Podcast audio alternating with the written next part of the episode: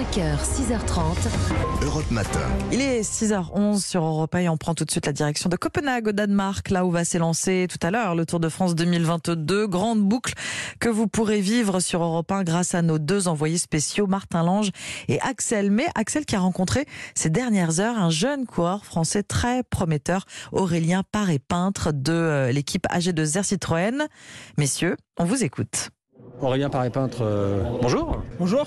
Deuxième Tour de France, c'est quoi? C'est toujours de l'excitation quand on démarre comme ça euh, une carrière euh, professionnelle et qu'on s'attaque au, au, Tour de France qui était un peu présenté à tort à raison, mais comme le, le nirvana quoi, quand on est coureur cycliste.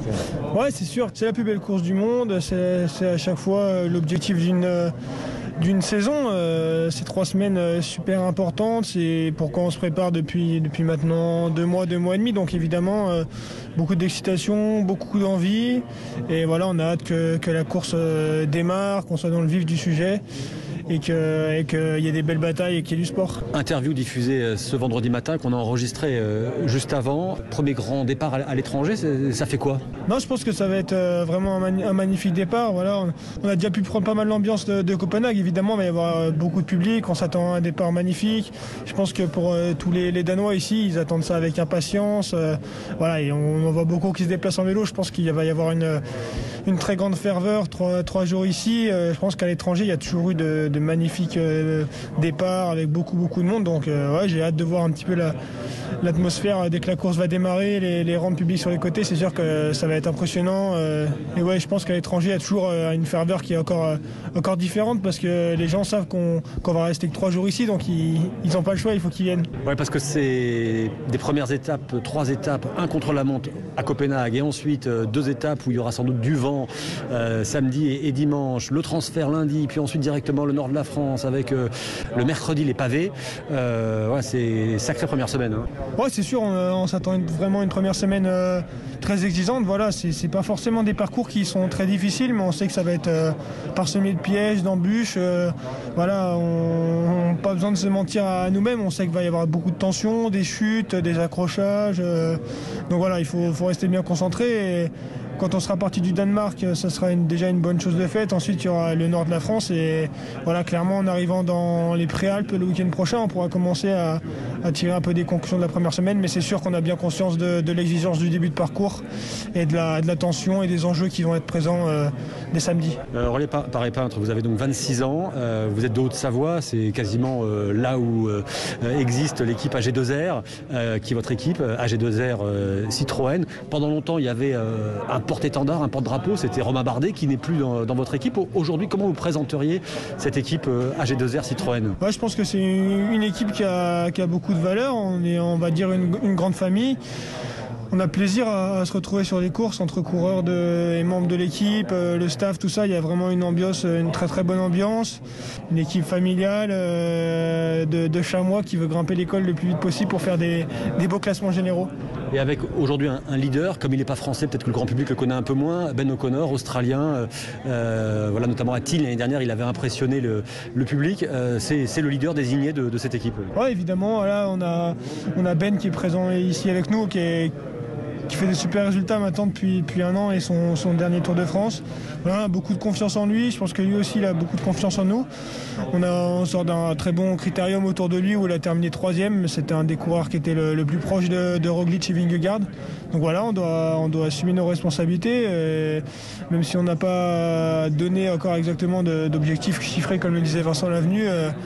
Euh, Nul doute que nos, attentes sont quand même euh, assez hautes et on est ambitieux. Ouais. Rien apparaît pas trop au moment on enregistre cette interview. Il manque un coureur chez vous, euh, Bob Jungle, celui de bourgeois, parce qu'il n'a pas encore le résultat de son test. On espère pour vous qu'il sera au départ. Mais tout ça, ce, Covid, euh, le retour vraiment important des, masques, etc., c'est la question vous a déjà été posée, mais c'est une angoisse, c'est une crainte ou vous avez depuis 2020 appris à vivre avec? C'est sûr qu'il y a des craintes. Après, c'est vrai que voilà, on le cache pas comme la plupart de la population depuis depuis, 5-6 mois, on avait presque oublié le Covid, il faut se le dire. Là, pour ma part, hein, j'étais sur un critère du Dauphiné où on a, on vécu normalement, sans prendre trop de restrictions et on n'a pas eu de problème. Ensuite, c'en est, est, venu le Tour de Suisse et voilà, la vague a vraiment bien remonté. Donc évidemment, maintenant, depuis, depuis deux, trois semaines, on fait vraiment attention. On a repris un petit peu nos exigences un peu plus à la hausse, il faut faire attention, mais voilà, si ça nous tombe dessus, ça nous tombe dessus. C'est triste, évidemment. C'est un gros coup dur d'arriver là et de pas pouvoir prendre le départ du tour. Mais j'ai envie de dire, si, on l'attrape, c'est un peu, enfin, c'est pas de chance, quoi. C'est la vie. Euh. voilà, on espère que tout va se passer pour le mieux, au moins pour le départ. Essayer un petit peu assouplir les règles, mais c'est sûr que ça reste euh, une petite épée euh, au-dessus de la tête là pour le, pour le départ, parce que voilà, la prépa a été longue que tout s'arrête maintenant euh, sans, symptômes, c'est compliqué. Ouais, c'est l'Union cycliste internationale effectivement qui a un petit peu adouci les règles au moment de ce départ du, euh, Tour de France. Euh, qu'est-ce que vous diriez à un jeune coureur, même vous êtes jeune encore, vous avez 26 ans, un jeune coureur qui a 12, 13 ans, qui, vous écoute et qui se dit j'ai envie de faire coureur cycliste parce que là vous allez avoir trois semaines de pluie sans doute, de soleil, des gamelles à répétition, où c'est le corps qui prend directement parce que les textiles sont très très très fins. parfois on se dit il faut être un peu, un peu un peu ma boule pour faire ce, sport. Non, mais déjà, comme, comme, tout sport, c'est vraiment quelque chose qui est, une passion. Hein. Le, voilà, vélo, on sait que c'est un sport très exigeant, un sport très dur. Voilà, il faut rester motivé. Euh, voilà, c'est beaucoup de rigueur et ça fait un peu bateau de dire euh, la phrase euh, que le travail paye, mais dans le vélo, voilà, un sport d'endurance comme ça, c'est vraiment le cas. Il faut, il faut être patient. Euh, parce qu'il y a des fois, on s'est beaucoup entraîné, on comprend pas, ça ça fonctionne pas.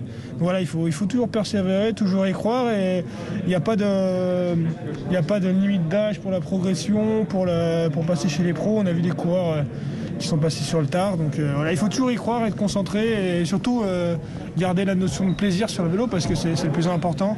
Même nous, on se le répète au quotidien, même si voilà, on peut considérer que c'est notre, notre travail, notre métier d'être sur le Tour de France faut pas oublier euh, voilà, la notion de plaisir pour pouvoir, pour pouvoir s'exprimer sur le vélo.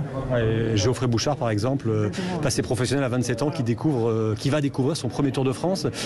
Aurélien Paré-Peintre, équipe AG2R Citroën, merci d'avoir été avec nous sur, sur Europe 1. Si elle a une dernière question quand même au jeu des pronostic, c'est qui votre favori? Pour remporter le Tour de France euh, Ben O'Connor.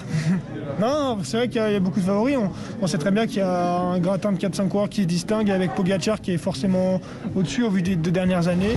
Voilà, Pogacar, la Jumbo euh, Visma avec euh, Vingegaard, Roglic qui sont qui sont là. Donc euh, je pense que ça va être une, belle bataille. Hein. Voilà, après, euh, le tour est long et semé de, de pièges. Bon, on vous souhaite une bonne course et, le moins de gamelles, le moins de chutes possible. Exactement, merci. Et merci à Axel May pour cette interview et de nous faire vivre cette grande boucle sur Europe 1. Voici vos rendez-vous quotidiens d'ailleurs. Le journal du Tour avec Martin Lange à 8h30, sur la route du Tour avec Richard Virenque à 12h50 dans Europe Midi et le Club Tour à 19h40 pour débriefer l'étape du jour.